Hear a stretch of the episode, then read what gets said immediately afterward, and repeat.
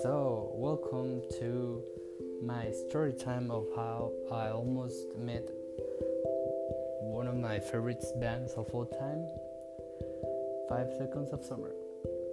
Good. So, it was 2016.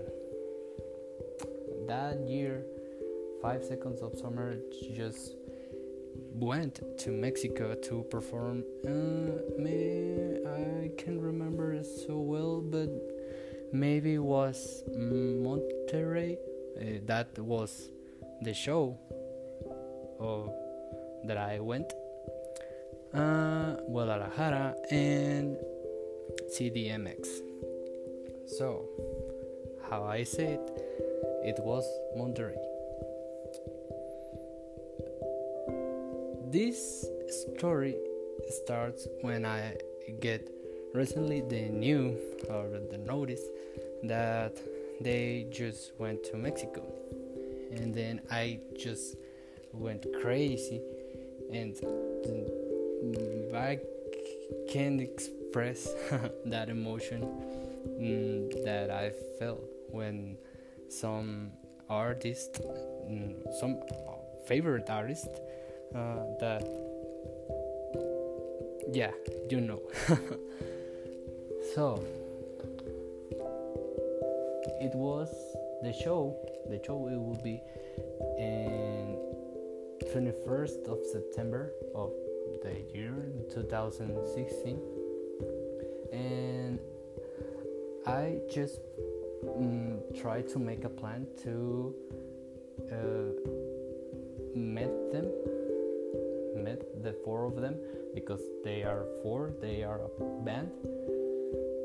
And I say to my father, I, I, I said, I said, mm, Father, I couldn't pay for the ticket or mm, to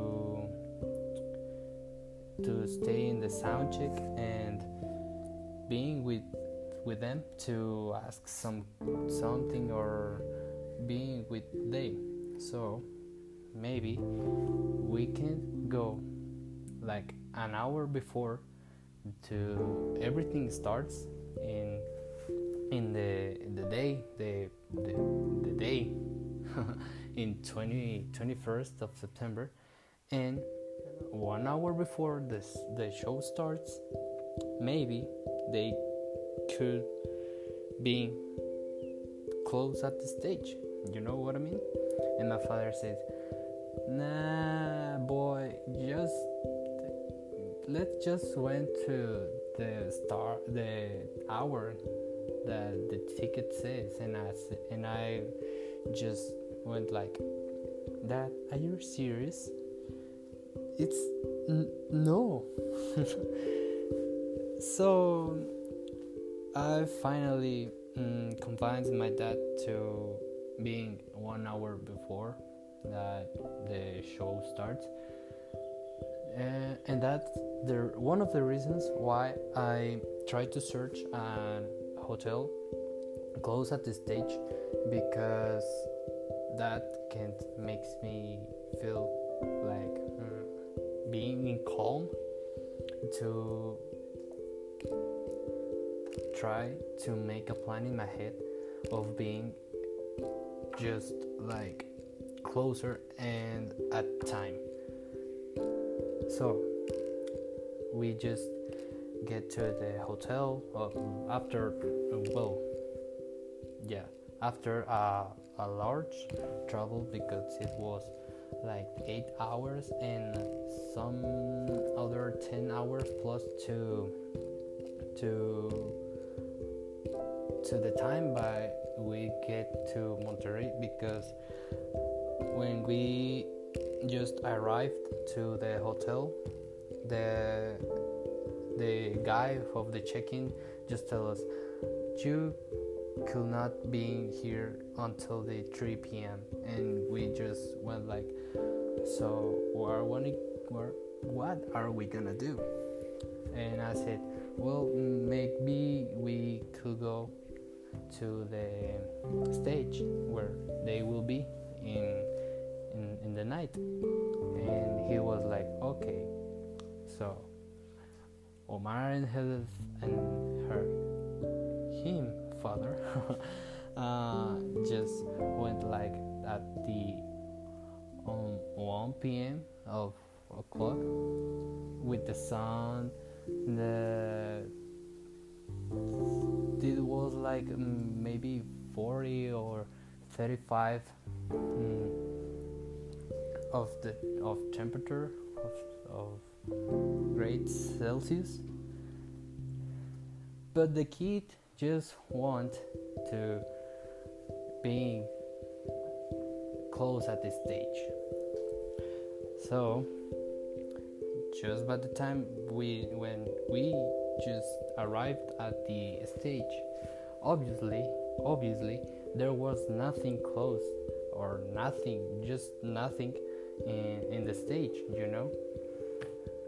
So my father says son it will be time to being in the check-in of the hotel and just mm, we just came back uh, to the hotel. We just rest uh, an hour and or wherever and then we came back to the stage. And i said okay but let's do it fast. So it was more the time that we take that we took to get back to the hotel because the distractions and the restaurants everything was amazing. I, it was my first ever time in Monterrey and mm, maybe you could be imagining me a younger guy in a big city too different to my my own city. And I just I get amazed by Monterrey. But that was my mistake. Being distracted by everything I watched and everything I could see in that city. So by the time when we when we arrived to the hotel, it was like mm, maybe uh, five or seven o'clock, and the concert it was programmed to the um, to eight maybe, and then I get crazy when I saw the time, and my father was tired. I was tired. Uh, I was hungry. My father too. He just showered himself like in two minutes i too and i said please dad it's one of my opportunities. Please please. And then you see myself and my dad just running to the stage. Uh, and then that happened. One hour before the show starts, Omar just watched a, a van, a white van. Maybe minivan, maybe a van. I don't know about trucks. But I said, okay, maybe could be them, maybe not just relaxed and think. and yeah, they in the van they were they were four. The four of them were in the van in the van in the truck. and uh, I tried to get closer to the truck, and obviously the guy of security the security guy just tell me nah you could not pass uh, just watch over there when yeah. Obviously i don't i know they are for security things and those things I know, but in my head I was like, you just gotta do do.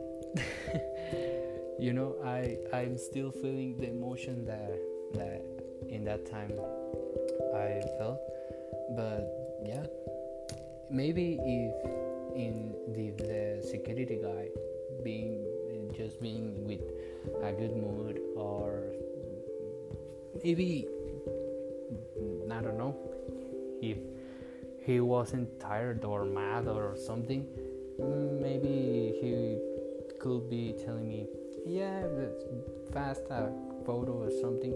But yeah I watched my favorite band obviously in the show and I watched them there are four of them just uh, get out from the truck and just like mm, they just walk to a weird door and that obviously that that wave was for being inside the stage. So this is my story time. I was nervous because the emotion that i felt it was like just amazing. So thank you